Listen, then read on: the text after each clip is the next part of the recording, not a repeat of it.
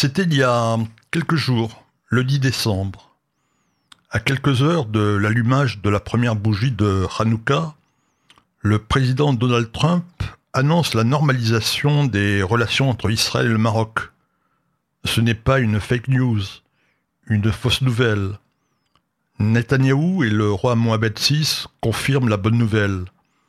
C'est l'aboutissement de négociations et de relations bilatérales qui ont connu des périodes irrégulières, positives et négatives, mais qui se sont toujours maintenues sous des formes diverses. En 1948, après la déclaration d'indépendance d'Israël, le sultan Mohamed V prononce un discours antisioniste féroce. Des délégations de volontaires musulmans du Maroc partent rejoindre les armées arabes qui combattent Israël pendant la guerre d'indépendance.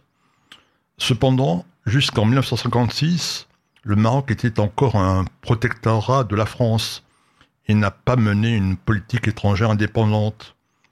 Avant 1948, de tous les pays arabo-musulmans, c'est le Maroc qui compte le plus de juifs. Ils sont 260 000. En toute légalité, 70 000 personnes font leur alia. Mais la situation va changer en 1956. Le Maroc devient indépendant. Une de ses premières décisions, c'est d'empêcher le départ de la communauté juive. L'agence juive qui opère à Casablanca est fermée et 13 délégués israéliens sont expulsés. Un an plus tard, le Maroc interdit toute activité sioniste sur son territoire. Le Mossad doit organiser des opérations clandestines et plus de 65 000 juifs parviennent ainsi à gagner Israël. En 1961, un drame intervient un navire, le Pisces, fait naufrage. 43 juifs meurent noyés. Hassan II vient de succéder à Mohamed V. Un accord secret est signé.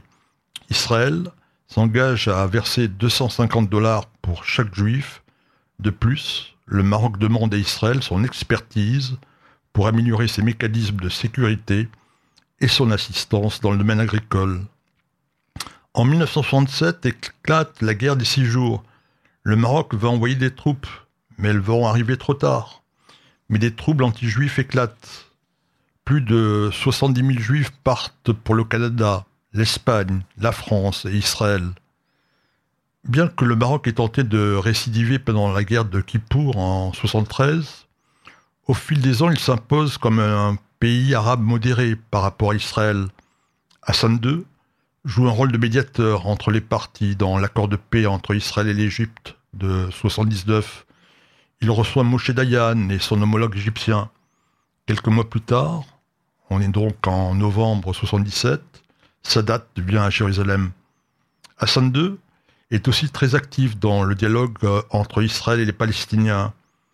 Au lendemain de la signature des accords de Slo, en septembre 1993, Rabin et Pérez se rendent au Maroc pour remercier le roi.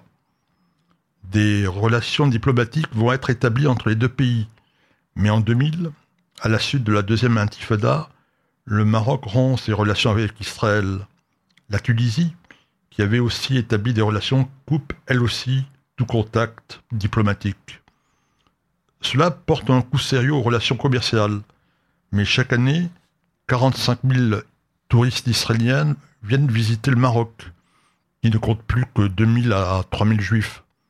En fait, les relations entre les deux pays ont continué à se maintenir discrètement dans différents domaines. La visite en Israël en janvier 2017 d'une délégation composée d'hommes d'affaires et d'intellectuels marocains en est un exemple. En avril 2020, on apprend que le Maroc a acheté des drones à Israël. La semaine prochaine, une délégation israélienne devrait arriver à Rabat. Mohamed VI a souligné le rôle historique de son pays pour construire la paix au Proche-Orient et les liens particuliers qui unissent la communauté juive du Maroc à la communauté juive marocaine qui vit en Israël. Des propos confirmés par Netanyahou. Le peuple marocain et le peuple juif ont eu une relation chaleureuse dans la période moderne. Tout le monde, tout le monde connaît la formidable amitié manifestée par les rois du Maroc.